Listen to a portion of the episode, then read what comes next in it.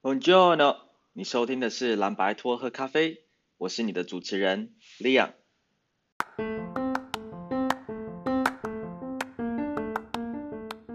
那这一集是特别篇哦，特别篇的第一个原因是我们录的特别的长，大概录了快一个小时，只能说我们的来宾真是太会聊了。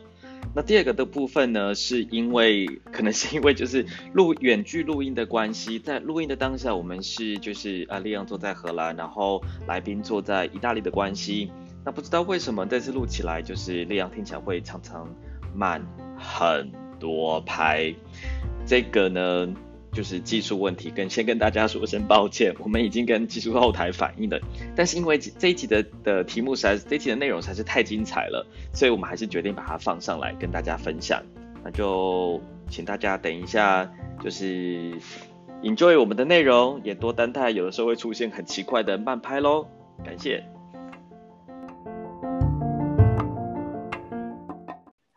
大家好，欢迎收听蓝白托喝咖啡。那我们今天呢，我们邀请了两个来宾，基本上就是，呃，我当初在意大利呃生活的时候认识的台湾人。那他们都已经 是在意大利，可以这样讲嘛？就是跟意大利男人交手身经百战的经验。就他今天跟我们我们交交往过几百个人对啊，来宾已经忍不住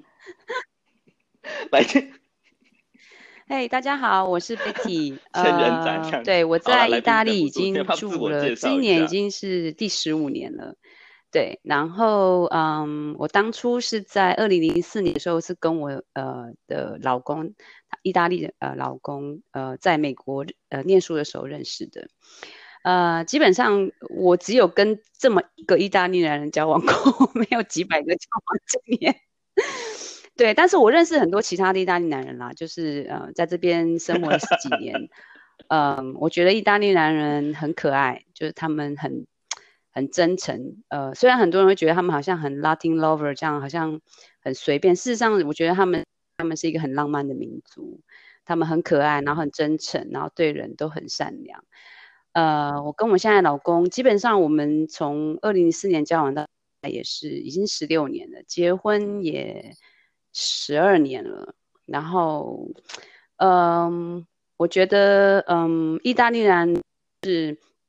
对我来讲，他们是跟我们一样，呃，一样有很传统的家庭观念，但是他们又很，呃，愿意，呃，也比较，嗯，浪漫，然后也比较愿意去分担家里面的一些家事，所以我觉得，呃，还蛮幸福的。OK，好好 好，好，这个我们等一下应该会讲。呃，我是马郎，我 在意大利待了 十八年。呃、那马郎你呢？然后我是因为我是念意大利文系的，然后来意大利念了大三，再回去毕业以后才重新再来念硕士，然后自己留下来工作。然后呃，工作了一阵，后来我认识了我现在男朋友，我们在一起也是十六年。呃，我也是只有跟这个男朋友在一起，但是我我们身边我们身边也是当然有很多的朋友啊，其实他们都是意大利人，然后 我们对意大利的这个呃观察也是蛮蛮很多年的。然后因为我自己也很喜欢研究跟观察呃大家这个所谓的文文化的一些一些人文方面的一些问一些议题，那我觉得。所谓的意大利男人呢，我也同意刚刚 Betty 说的，其实并不是像大家这么既定的所谓的非常花心的 Latin lover 的印象。其实意大利男人真的是很蛮蛮像很纯真的小孩子。大家对意大利男人其实一点都不复杂，他们非常的简单。当大家想要把他们用很用很复杂的方式去猜测他们的时候，会把自己搞死。不用这么复杂，他们真的非常非常的简单，就是他他们是很直接的，对，他们是非常直接的。所以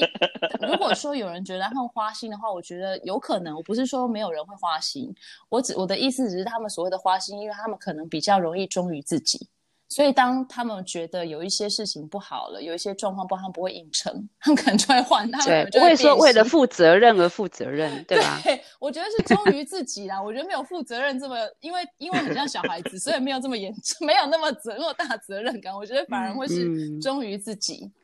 然后没错，应该就这样吧。而且因为就是很像小孩子又忠于自己，那呃，对于每个人来说，家庭就是一个很重要的部分嘛。那我们等一下就会看说，比如他们跟家庭的关系，然后就是你们的经验，好啊，好啊，我们就来看他说，到底意大利男人到底是不是妈宝呢？这样子可以这样讲吗？好，OK。然后，所以像刚刚讲话，就是变成是说，像帕罗，就你老公他就是，就是真的是比较粗，可以讲粗枝大叶嘛，可以这样吧？就是我老公哦，嗯、对啊，他在小孩这方面当然啦，就会比较男生吧。我觉得男生都没有像妈妈那样，就是观察太细微。我不知道哎、一般来说啦.这个是很统称，当然也有那种很观察。很细微的爸爸，但是我觉得爸爸以以一般来说，我听到的都通常你没有就没有管到那么细啦。他觉得小朋友只要没有生命危险，应该就都。哎、欸，可是最后他最后他还是听你的话、欸，哎，这会不会就是就是跟我们今天要讲的东西是一致的？就是说，你看，虽然爸爸觉得没这样，但是妈妈就说好，那就留在家里听妈妈的话，是这样吗？嗯，在我们家的确是我我我。我我我讲话比较 比较有力，不过我觉得这个其实就是呃，我觉得这个这个有点就是像我们我们的主题一样，就是其实，在家庭的环境里面，嗯、我觉得在一个意大利的家庭的环境里面，嗯、其实妈妈的呃声音比较大。对，但是对，对，但是，但是我我我会觉得它不是一个主权不主权的问题。对，是传统上来说，所有关于家的事情都是由妈妈来管理，所以男就是爸爸就会自然而然的不会介入太多。你的你的意思是说，他就是我们传统讲的男主外？对对对，其实意大利是非常传统的，没错没错，在这一块，嗯，没错。因为我们以前其实我其我以前其实有跟我男朋友讨论过这个问题，就是我我也我也我们也曾经讨论过为什么它的最早的根源到底是哪里来的。那比如说早期的意大利社会，其实它有很其实男男人就是真的就是像我们传我们我们的传统观念一样，就是男主外女主内。嗯。但是因为早期的一些工作呢，其实原则上男人都是要一整天花一整天的时间在外面，对，在外面，嗯、或是甚至远离家里，或是比如说即使在家里自己。嗯呃的在家附近的工作啊，比如说农业社会的时候啦，或是比如说那种农庄啦，或是养殖啦，或是他们都是从早到晚要顺着季节，那个时候该工作就是工作，工作可能都工作到半夜，然后或者是说，嗯、呃，有时候即使是那种手工艺，就是所谓的呃工艺师的那种比较传统性的产业，他们也是会要有花很多很多的时间在工作上。所以男人这个在家里面其实常常是缺席的。那可是那那你说的是早期跟传统，可是你看像其很多其他国家也是这个样子。他们后来可是像现在就比较，比如说男女平权啊，不一定是男主外女主内，不一定是说，比如说呃，如果是北欧一点的话，那可能你今天妈妈可能请产假，那他们就会说，那为什么都是妈妈请产假？为什么是妈妈在家里带小孩，而不是爸爸？可是照你刚刚讲的话，就意大利好像没有这样子的。我我我的意思，觉得程度没有那么没有好没有到那么平权，但是现在慢慢慢慢新的 generation 都还也是有改善啦。可是我觉得这个不是平，我不觉得这个不是平不平平权的问题，我觉得这个是一种分工。我刚刚讲的那个是传统文化里面的一个根源，嗯、从那边来，从那边开始有这样子的一个传统的概念跟家庭的模式。那现在其实传到现在下来。我觉得它跟所谓的主权没有太大关系，只是很单纯的在直觉上，大家都还是觉得男人就是，呃，所有关于，我觉得现在已经不是说男人在不在外面的问题了，现在只是很单纯，所有关于家，所有的 home house，所有的东西全部都在妈妈的管的的的管理之下。我觉得这个是比较类似像分工的问题，嗯、但是并不是说现在的男人就不会帮忙家里。嗯哼，我觉得那个是比较一种意识上的、嗯、直觉意识上的一个分别。所谓帮忙家里是什么意思？就是会帮忙做家事啊，带小孩啊，小孩啊，煮菜啊。嗯，你这个东西如果让那种呃，比如说比较所谓进步的女权分子听到，就会说，可是他们就就是，可是你看到 by default 就是说啊，家、呃、这些东西还是妈妈的责任。嗯那男人是帮忙妈妈做这些事情，啊、但不是对，不，但是不是说，比如说家事就是两个人，所以我才说分工啊。所以我，我我会我自己的，比如说我自己会觉得是一种分工，这并不是谁帮谁的问题，因为早期没有错啦。就是男人赚钱，女人管家。可是我觉得意大利的、嗯、呃呃很很传统的观念里面还是这样哎、欸，就是到现在我看到的比较老一辈的，嗯、呃，因为我我我我老公他是西西里人嘛，我在西西里就会看到很多那种、嗯、就是他的可能亲戚，就老一辈可能讲在讲阿姨、嗯、叔叔这种的，就是还有看到那种老公，就是他虽然已经退休了，他每天就是。出去晃一晃，然后在酒吧里面跟朋友聊天，然后到处去，然后到晚上回来，然后他自己的袜子内裤在哪他都不知道，啊、然后早上起床，对，都还是他老婆会端着咖啡到床边，然后 唤醒他起床的东西，就是就很妙哦，就是我真的觉得说，就是那个那个那个叔叔，有一天如果他那个太太如果真的有一天就是回到天上去，他可能就是。他完全就失能，是这个是家里面怎么这个东西在哪里？这个北部也是有很多很多的男人，事实上是完全没有自己的生活能力的。对，他们会，他们真的会是对女性真的会完全到那个不知道家里什么东西摆在哪里，然后裤子、内裤、衣服放在哪里，我还有在哪里都搞不清楚。因为我因为我身边有一些，比如说年纪比较大的男人，就是比如说六七十岁，那可能有一些呃生老病死啊，他的女他的老婆过世了。他们就真的，尤其是那种比较突然的，嗯、他们会连今今现在是什么季节，要穿什么衣服，他都不知道要换。我真的觉得很夸张。连什么季节？对，真的，真的很夸张啊。然后我还听说很好笑的是，譬如说他们就是，嗯、我觉得他们，我觉得真的是跟，就是我觉得我们这一代改变很多了。当然就是譬如说，像我觉得我老公就不是这样的，但是在他的上一代，就是他的。呃，爸爸还有他的叔叔，呃，这这一代就真的还看到那种很传统，就男主外女主外就分得很清楚，很清楚。其实早期的男女、啊、呃地位，其实真的在意大利其实也是真的非常非常不平等的。嗯、因为尤其是以前的女人是完全没有任何的声音的，她们不能够有任何的意见。嗯、虽然说他们是管家的，我甚至听说也是我男朋友他的爸爸的那一代啊，呃，他爸爸那一代。的时呃的小时候，他们在家里吃饭的时候啊，嗯、桌子上面坐的是儿子跟爸爸，然后呃女儿跟老婆是坐在后面桌子后面的一张长板凳上，因为他们要负责，他们要负责上菜、啊、上菜，然后一起起起起起起坐坐的要去收东西收盘子啊，水加水啦什么之类的。所以我，我这个是跟我我就是他们早期的男女的地位有多么的悬殊。我们讲的早期是多早期？呃、他爸爸妈妈现在是我记得大概是差不多七不到有没有七十岁？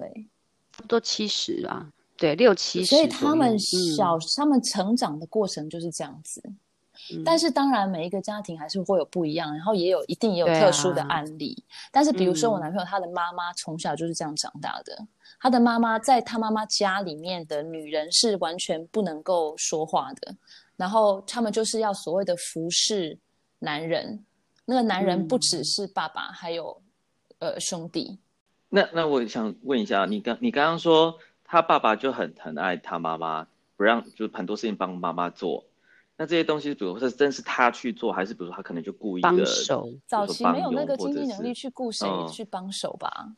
所以就是他自己，比如说他下厨啊、打扫家里啊。呃，我不确定他是不是真的有亲自下厨或打扫家里，但是我不知道实际的状态下是怎么样实际进行的。嗯、但是整个整体的观念上，就是他其实是比较跟一般的传统的男人比起来，他是比较会所谓的体谅他老婆的。不过这个真的就是，那传统男人蛮特别的，对特殊状况，这个是一个很特殊的状况。哦，没有，因为我看了很多，我真的看了很多的关于黑手党的一些纪录片啊，然后一些研究资料等等，然后当然还有一些以历史背景为基础拍的一些影片啊、影集等等。这个角色是非常非常明显的，没有错。那为什么？可是因为我我讲是当众驳斥哦。就代表是因为他们跟妈妈的关系很好啊。啊应该是说，你看妈妈在家里面的，其实虽然说她没有讲话的，但是她是管理家里面的很重要的一个角色啊。所以妈妈跟小孩的关系也是都很好。我那个时候其实没有，我那个时候其实有过这个疑虑，啊、就是他妈妈可以，呃，黑手党老大的妈妈可以，呃，无任意的斥责黑手党老大，绝对没有疑问。但是我那个时候的疑问是在当众斥责，嗯、因为他等于是会消耗，嗯、就是有点是没有给这个老大面子。嗯、OK，但是我后来发现，事实上没有关系，嗯、因为在那样的场合里面，因为他的角色是妈妈，他是妈妈，所以妈妈这个角色在。嗯大家听的人、看到的人都知道，他因为他是妈妈，所以他可以。嗯，那个不是一个权利不权利，或是或是主权的问题，他只是单纯的因为他是这个黑手党老大的妈妈，因为大家对自己妈妈的对对妈妈的概念就是这个样子，所以他可以。可是他并没有，可是他并没有决定权哦。这个是不一样的事情，他他并没有关于事业上所谓的，比如说黑手党的事业，他并没有任何的参与权跟决定权。对，但是比如那比如举个例子啊，比如说当众驳斥黑手党老大，可能比如说黑手党老大他可能乱讲，比如说做一个决定，他可能觉得说我们要去教训哪一家店，或是比如说某谁谁谁某某某这样子，可是妈妈可能觉得这非常不符合就。是道义原则，或者是比如说呃黑手党的伦理，或者是说呃就这件事情就是可能就就是妈妈不认同，然后他就觉得说儿子，我觉得你这样做不对，你不可以这么做，因为怎么样怎么样怎么样怎么样。妈妈可以讲啊，但是儿子不一定要照着他的决定去，他他他不不一定要照着他的决定去执行，因为那个是事业，所以决定权还是在老大，嗯，只是他不会去反驳他的妈妈。哦，就会就会就是不讲话，原则上是啊，他就是要挨骂，因为那是他妈，没有办法讲什么。但是但是事业不管怎么样，还是要由男人来管的，这个是互不相斥的。所以我们嗯，而且那个妈妈她应该也没有想要去介入那个事业，他只能就是表达他的意见，然后讲完就算了。他对儿子对对对对对教导而已。教 育对，比如说他怎你怎么可以这样子不守规矩这样，然后就讲完，然后可是他并不会去干扰，他可能还是会让他儿子去做最后的决定，因为那个只是单单限于他对儿子的教育而已。我觉得这个例子就很有趣，是说，因为我们一开始讲说男主外女主内嘛，那这个男主外跟女主女主内，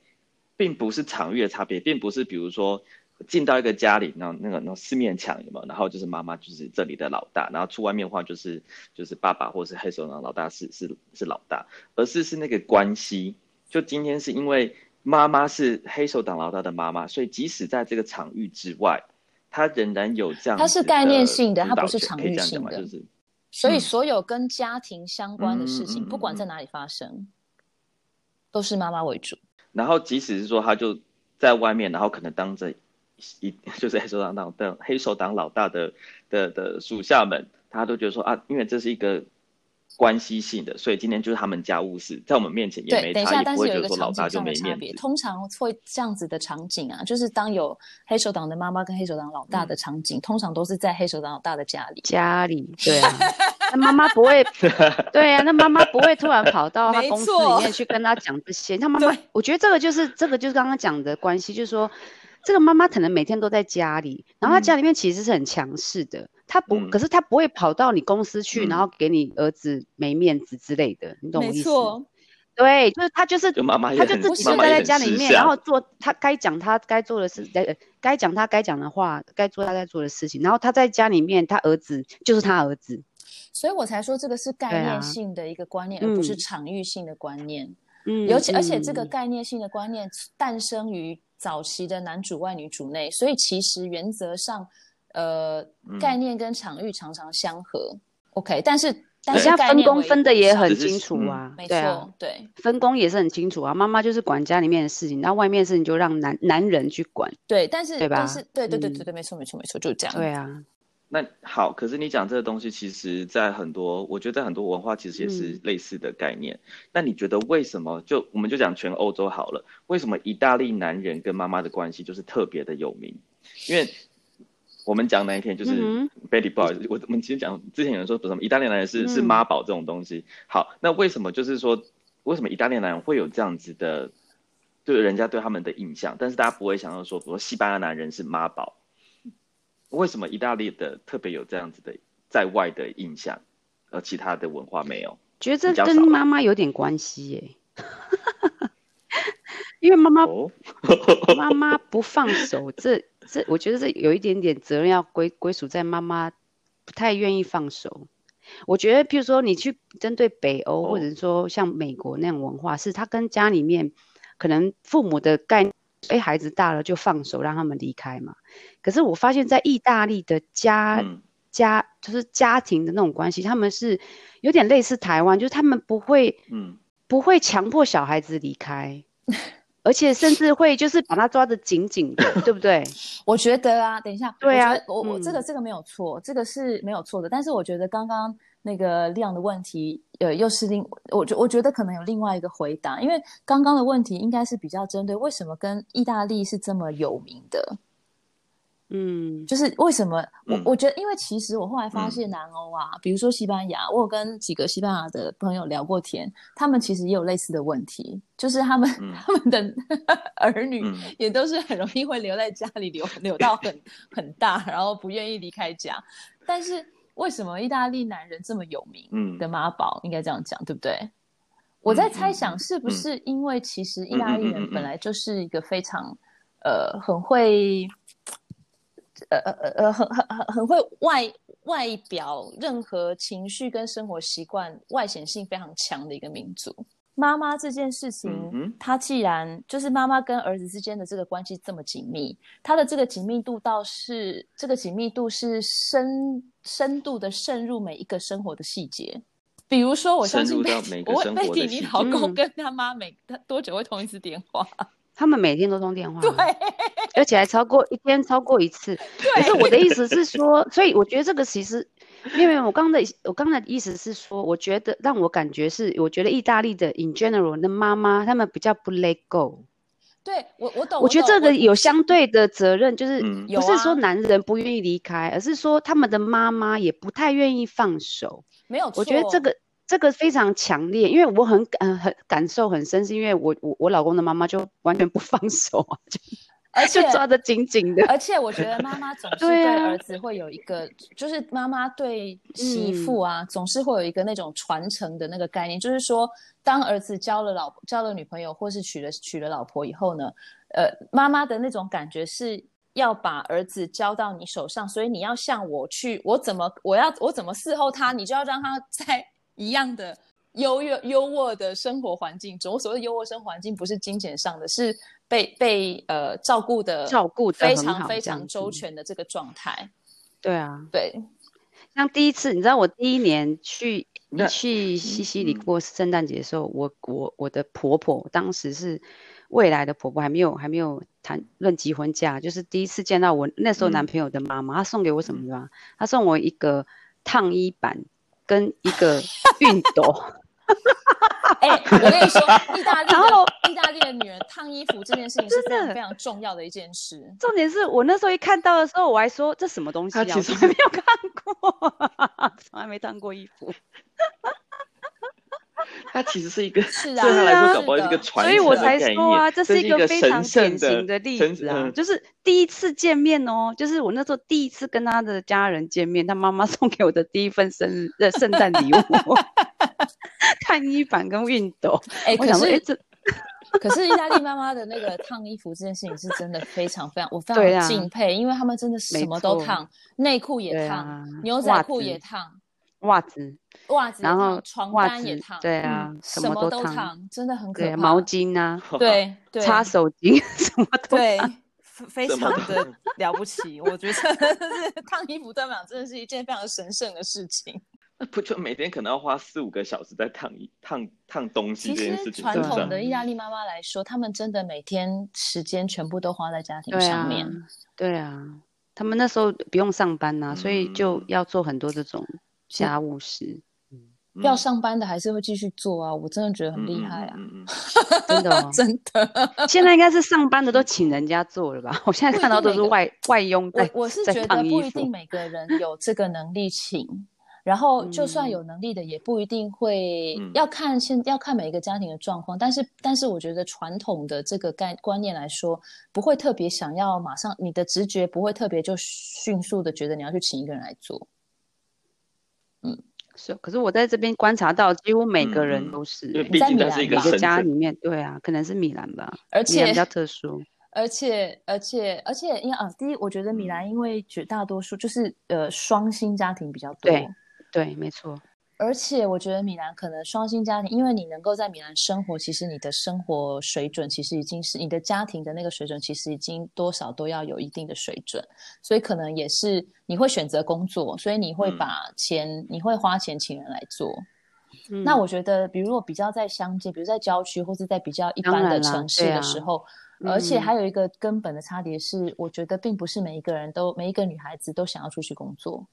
这边我发现，这是真的。这边我发现还是有非常非常大的比例的女孩子，她们并没有要愿意留在家。她们是，而且是她们是，呃，从小就希望，对，她们是甚至从小就希望她们要当妈妈、当家庭主妇，她们并不想要出去上班。没错。所以回到像我们刚刚讲，如果当妈妈把神圣的烫衣板交给，比如说未来的媳妇的时候。应该会很，很多很多女孩不是觉得说，哎、欸，我在家里是被当公主，他们开心好不好？哦，真的不会觉得说我在家里是小公主哎。这里的女孩子啊，她们的从小长大的过程有很多，他们是比如说他们的第一台裁缝机是在八岁的时候或六岁的时候就得到，她就是他的生日礼物，然后他们就会很开心的去做他们的裁缝工。你没有去玩具店看过玩具吗？他买有那种迷你迷你的烫衣板跟迷你熨斗，还有迷你的那个吸吸吸尘器，迷你厨房。所以这个跟那这个，我觉得跟刚刚的那个话题，跟妈妈这件事情有很大的关系。因为其实小，其实，在家庭环境里面，从小女儿永远女女儿是妈妈的第一个帮手，所以他们从小就是带在身边一起做。做做这些家事，嗯、所以女儿其实我觉得在很多的比较，嗯、尤其是比较传统的家庭里面，女儿的第一个呃，你你的未来啊，就是会很自然而然的，所以才会有这个很多的女孩子都她的未来其实是想要当妈妈，想要当家庭主妇的。我觉得这个是跟台湾的社会很不一样的地方。所以包含呢就是女儿的妈妈也这样嘛，就是比如说当我女儿比如说要嫁给一个。意大利男人的时候就觉得对呀，他们他们第一个想法就是呃一定要当好太太，然后要当妈妈。应该是说他们不是从嫁出去才开始洗手做羹汤，他们之前就开始了，对呀，洗手做羹汤，而且对他们来讲不一定是苦事。对对对，没错。哎，你你听看看，我记得我那时候在意大利工作的时候，有一次跟一个同事聊天，然后他那个时候就是跟他的女朋友在交往，他哦不。结呃对，好像刚开始交往吧。结果他那时候有抱怨，就是说，嗯，他觉得女孩子可能是不知道是米兰的关系还是怎么样，他就觉得说，哦，女孩子像公主一样，就要花很多功夫去追啊，什么什么什么之类的，要伺候啊什么的。然后我那时候就半开玩笑的说，可能是因为说他也知道说嫁给你之后，她就不再是公主了，所以她要趁现在就是好好的被男人捧在掌心上。我是开玩笑讲，但你你觉得？不过意大利的女孩子的确就是。我的感觉就是比较年轻一代的女孩子哦，她、嗯、们就是，呃，的确是有点，也没有说都捧在手心上，有点公主病啦。但是就是，就是呃，劳动劳务其实是不是、嗯、不是哦，很很很不好的。其实有时候你你你徒手去做一些事情，会让你其实会开心的。所以我觉得他们在做这些事情的时候，他的心态不是说我去伺候谁。嗯他他们从小被教育去做一些事情，是他们觉得亲手去做一个蛋糕，或是亲手去做料理，是一件很 enjoy 的事情，应该是，而不是说我要去伺候男人。我觉得这是有点不一样的感觉。没错，没错。然后加上啊，对对，出发点不一样。然后第二个，我觉得我感觉到有一个很深刻的，我感觉到意大利的女孩子，她其实在呃整个嗯。呃，就是第也不是第一位，就是说，跟台湾相比啦，就是说，譬如说我们在台湾，你不是说很在传统的观念，不是说呃，可能一些财产以后都是归儿子所有。当然现在已经慢慢改变了嘛。但是很很很很传统的观念说，哎，只有男生可以继承家产什么的。但是在这里，在意大利，我反而看到的是，他们从小他们就会觉得说，因为他们是因为是女生，然后女儿，然后他们会觉得说，这女儿可能在这个社会上，呃。比较没有像男人那么有竞争力，所以他们会反而会去想要特别保护他们。譬如说，呃，我听到至少我听到的就是他们，比如说在分家产的时候，他们一定会给女儿一份，甚至会 priority 是更高。你要觉得男生可以自己出去闯，可是女孩子不一定，所以他们反而会去保护。那是呃，他们的女孩，嗯、我我这是我听到的啦。我我传统上来说，其实不是哎、欸。传统上来说，应该其实有有，比如说我刚刚讲的那个，呃，我男朋友他爸爸妈妈那个那个年代的那个状态啊，他的妈妈呢，他们有好像总共有不知道六五六个兄弟，然后一两个还两三个女儿，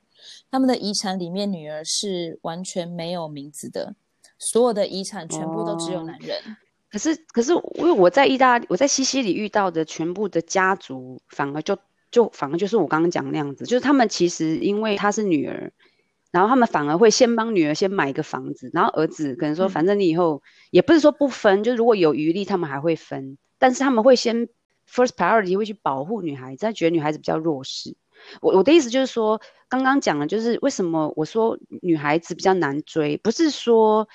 她公不公主，而是说他们其实爱护的心心态是是是一样的。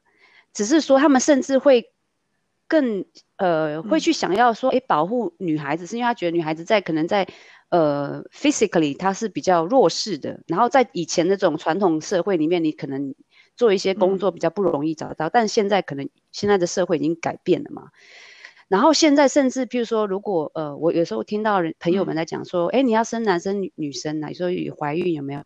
如果是女孩子，他们反而会高兴的不得了。嗯，他们觉得女孩子比较好，他们觉得女孩子，因为他们在这边的很奇怪的是，哦、女孩子嫁出去之后，不是像我们台湾嫁出去就变成夫家的，然后你就只能回婆家，你不能回娘家。很奇怪，很特别的是，嗯、他们这边女孩子嫁出去，嗯、反而你会跟娘家的关系是比你跟婆家关系还要再深的，就是他们甚至有时候会帮呃太太的娘家。哦说呃要买一个房子，因为要让他妈妈离他们家住的近一点，就是太太的娘家住的离他们近一点。我觉得就是我觉得他们在这一块跟他们，我刚刚讲的就是他们的妈妈的这关系是特别，他们母性的这个对我刚文化是比较强一点。我要讲就是我觉得这个跟我们刚刚讲的这个观念有关系，因为妈妈其实跟对妈妈对不管是儿女的关系都很密切，密切的方式不同。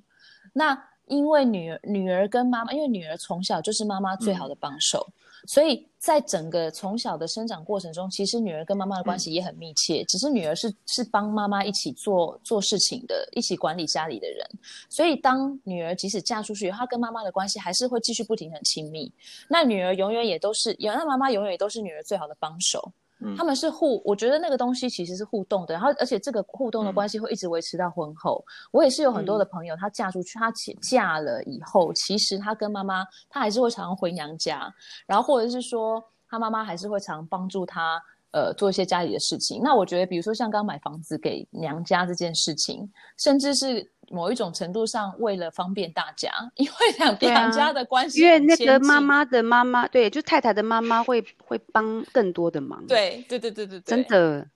譬如说带孩子，对对对对对，他们反而不会说，像在台湾是 by default，你就觉得婆家要做，对不对？可是他们这边很奇怪，他们就是娘家，因为就是娘家为主，因为妈妈跟女儿之间的关系，他们之间的这种互相互助的关系。对，嗯嗯嗯。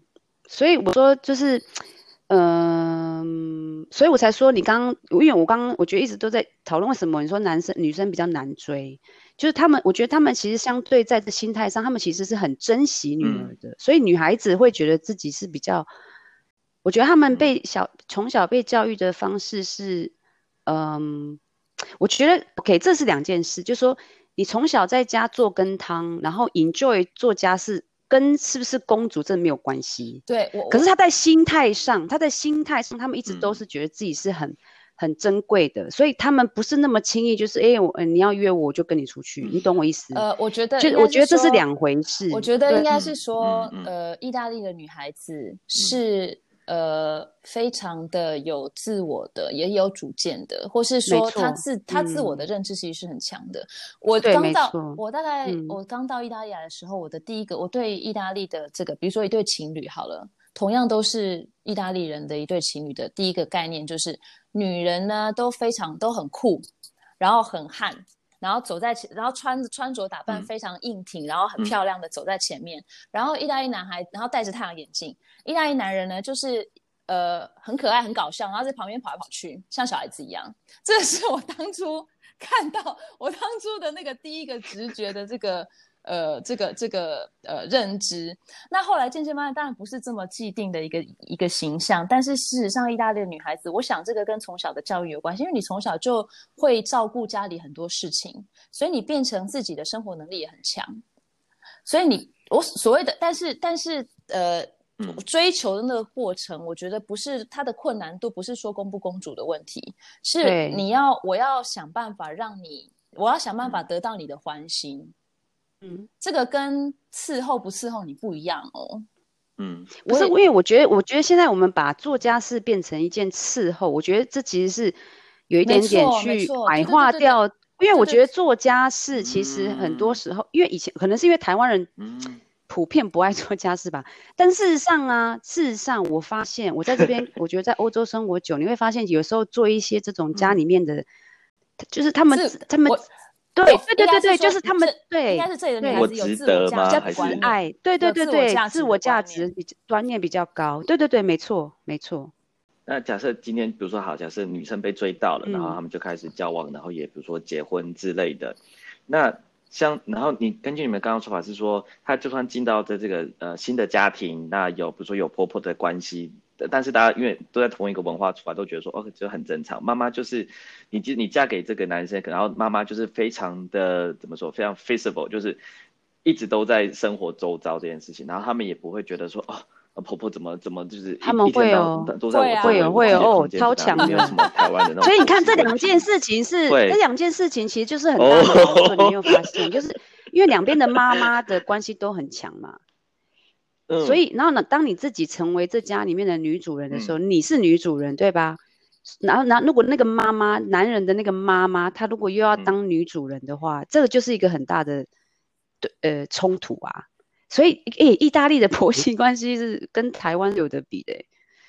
因为他们婆婆的也很强势啊。可是强势意思说，他们不愿意离开那个男人的生命的这种强势。可是，可是有一个差别是在意大利的婆媳关系是对立的。在台湾就是婆媳妇被婆婆压压迫，嗯、我觉得这是最大的差别。对，就是平等的啦，就在这边是平等的，在台湾是一个上对下的关系。没错，没错，对对对对，这是这是两个不同的地方。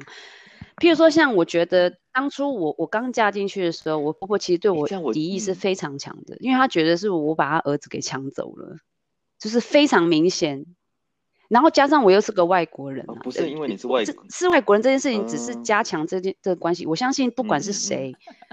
不管是哪一国人，嫁给嫁给我老公，他他都会有一样的敌意，因为毕竟我我们我们我老公的那种他们的那个环境，他的背景比较特殊，因为他们是呃孤呃寡母独子。对对对，孤儿寡母，然后所以他们两个就等于是从小有点像就相依为命，所以他们那种相，他们那种 connection 的那种关系是比任何的，我相信其他的家庭来的更强，更强烈。对对对对对，那可是我说真的，我我其实自己当了妈妈之后，我我也觉得这种感情是难免的，这是没有办法，因为我觉得他们在那样的环境下。他这么辛辛苦苦把一个，嗯、就是自己一个人把小孩带大，那他的重心又全部都放在孩子身上，所以我觉得这是他在心态上，他没有那个，他比较没有办法去那么容易的去转换掉。但是事实上说真的，他后来慢慢慢慢，当然时间呃我们相处越来越久之后，他他他其实是一个蛮好的婆婆啦，对啊，只是说一开始的时候的确就是刚你你刚我刚进，嗯，刚加入。家庭的时候，他他的敌意是非常强的，对啊。但是我觉得，对啊，就是我觉得应该是每一个 婆媳都有一点点 somehow 这种感感觉。不过我觉得我在这点上是非常非常幸运的，因为我的婆婆，我的未来的婆婆是很特殊的一个案例。我觉得，因为我们我觉得他我我男朋友他的爸爸妈妈，嗯，他们家的他们之间的家庭关系很有趣的是，他们家庭感情很好。但是他们家庭的那个个人空对个人空间的尊重非常非常的强烈，我觉得我真的是不知道中了什么乐透。哇，那我觉得你真的是中乐透。是，真的是，因为呃，我从开始认识他们家人，他们自己之间就是这样哦，所以对我也是这样子。他妈妈是那种其实蛮传统，他可是他妈妈某一种某一个方面来说很传统，但是并没，但是某一种方面来说又非常的前卫，比如说。他们之间的关系也非常的密切，所以他们也是会每天通电话的那种。然后，呃，但是他妈妈从来都没有让我觉得他会，他有给我什么压力。而且他妈妈早期啊，在早年的那个社会，他的那个年代，他是所谓的曾经当过一阵子的职业妇女。然后也是，嗯、而且对他们是那个他们是乡就是乡村来的人，嗯，OK，所以对他们来说是蛮特殊的。他其实是非常骄傲这一点。然后他其实自己早期他也很喜欢当所谓那个时候的现代女性。然后他他是很骄傲的，觉得他曾经他那早期他是就是会去米兰上班啊，然后穿着那个制服啊之类的。然后他后来是工作了一阵，是因为生了第二，开始生了第二个小孩以后，他决定他要专心，他自愿决定他想好好的照顾小孩，照顾家里，所以他就辞职。但是因为这样子的一个关系，所以他对呃所谓的这种比较自主的女性啊，有自己的工作能力啦，然后有自己的生活的这样子的女孩子，他反而有一种憧憬，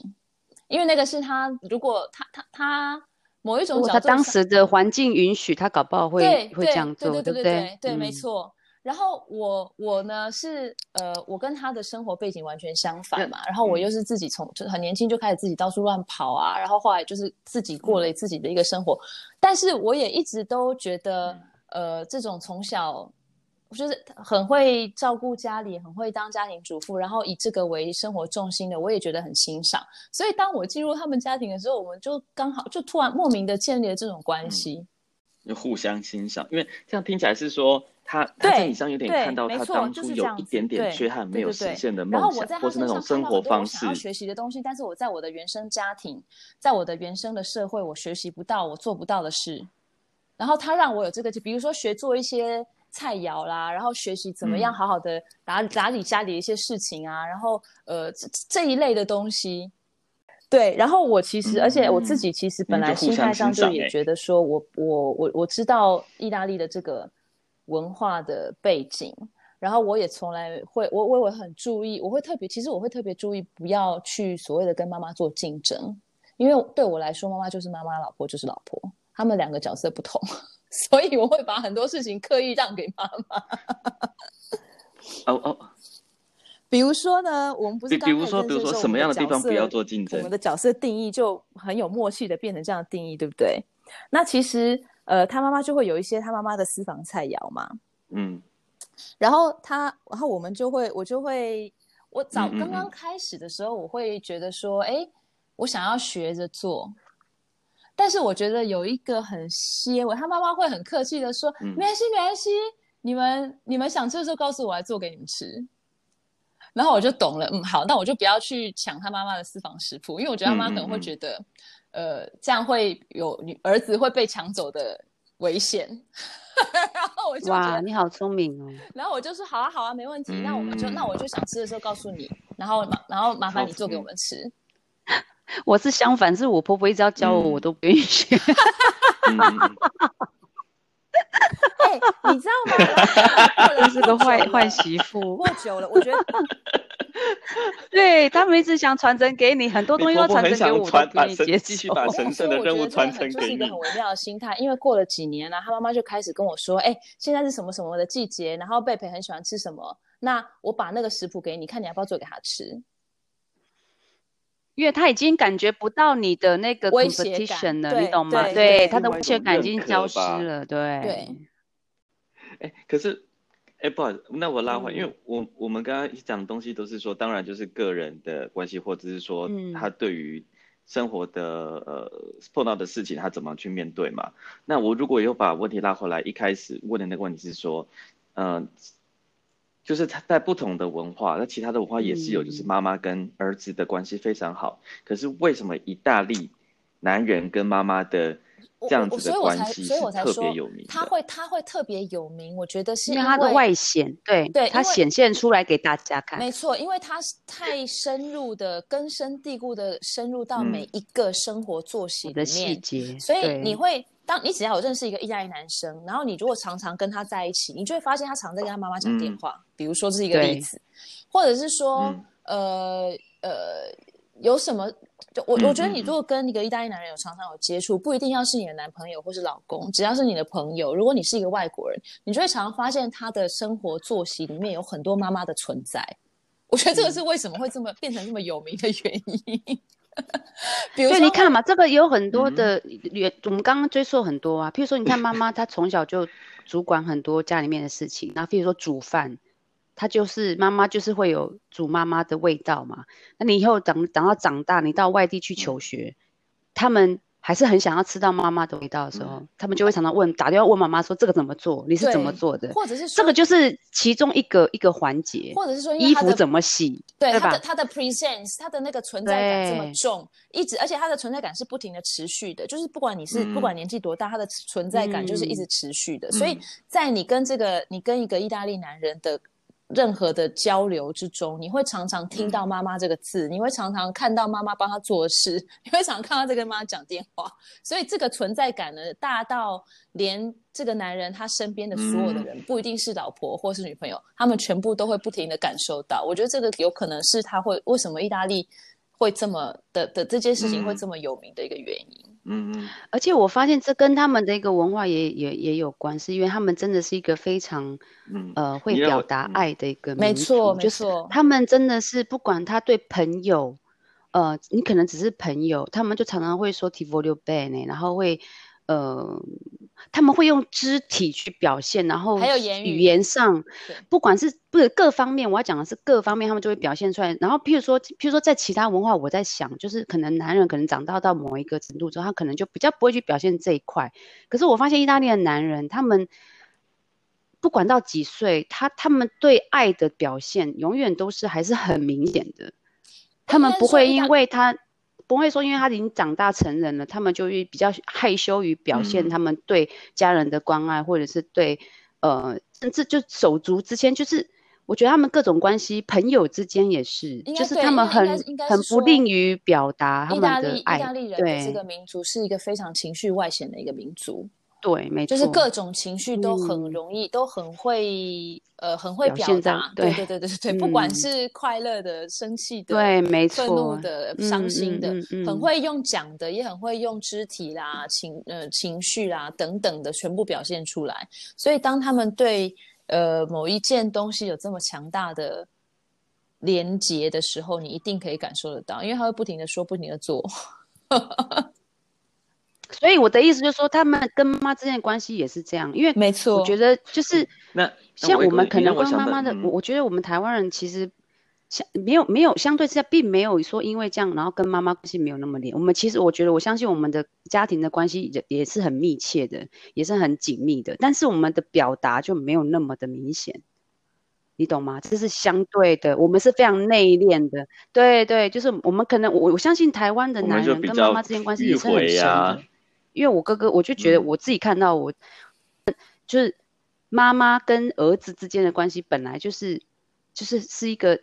就是在天生听说就是在天生啊，就是人类的这种天生的这个，就是因为他是男人，妈妈是男人生命中第一个女人啊，所以他的地位是跟人家不一样的，所以妈妈还就是就是一个比较特别的。呃，关系，可是我们就不不会去表达啊。嗯、就算你再怎么爱你妈妈，你还你不一定会去听到你去抱她，或者去没亲她。这个是表达上的问题。啊、但是我觉得那个关系啊，就是我相信，我相信每一个国家的儿子跟妈妈之间的牵连都是非常紧密的。但是，但是我觉得意大利的差别在哪？嗯、意大利的差别在妈妈的存在感。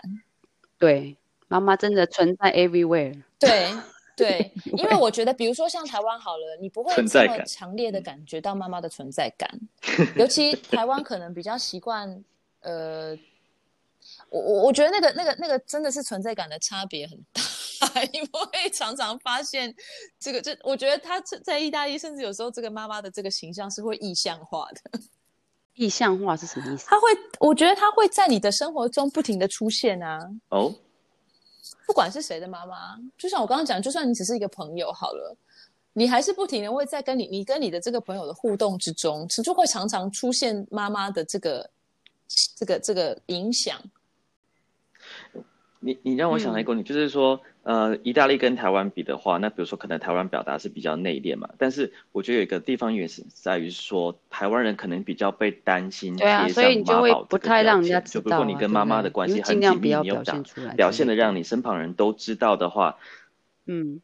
对对，我觉得会。那你让我又让我想到一个例子，就是我那时在工作的时候，有一天我跟一个我意大利的男同事加班，然后到晚上八点。那我这个同事他二十几岁，也还没有结婚。他平常比如说私底下在聊天的时候，他就说，其实他是跟他家里的关系是不紧密的、不密切。他有点甚至有点想要，就是、嗯、不是想要，他就是比如说到北部去工作，因为他想要跟他家里保持一点距离。结果呢，当天晚上我们就加班加加到八点的时候，他忽然就是神秘兮兮的跑来跟我，就是转过来跟我说。都会做的事情，就是打电话给妈妈。意大利男人每天晚上都会做的事情。我说哦，是什么事情？然后下一秒就是打电话给妈妈，叫妈妈 come on 然后想说，然后但我就想说，嗯，我就想说，这会不会？因为他平时他在讲说，他跟他家里关系就是没有那么紧密，对。那我在想说，我觉得还好，因为每个人都这样。社会压力同 意大利吗？对啊，我也觉得。对啊，意大利每个人都跟妈妈。对啊，嗯我都不觉得他们有感觉，他们自己有特别妈宝哎，因为我觉得每个人都这样啊。有啦，我是觉，我觉我是觉得他们可能他们会有感觉自己是，但是我我觉得妈宝这个这个这个呃字眼用在他们用在意大利的这个现象上，我觉得其实也不太。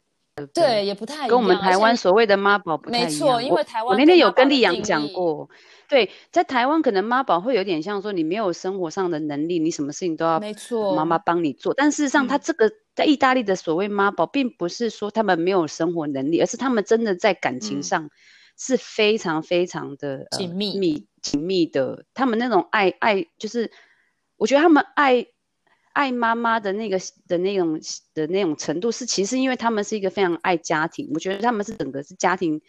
关系就是很紧密的一个民族。对，然后妈妈又是在家庭里面又是一个主要的角色，我觉得。对对对对对，对不对？没错没错没错。跟其他的文化这样相对下来，这这他们真的是一个比较爱妈妈对对对，妈妈就等于是家家庭嘛，那家庭对他们来讲，相对来说跟其他的文化比起来，他们的确是非常呃。就是家庭关系是比较紧密一点的，对对啊。好，所以我们今天的对，所以我们今天的结论就是说，嗯、其实一代人就是他们只是因为家庭对他们来说是非常重要的，所以然后他们又不然后家庭等于妈妈不会去在意说要把它表 现出来，所以 才在外有这样子的名声。对，嗯、可以这样讲，嗯，家庭等于妈妈，这个等号很重要。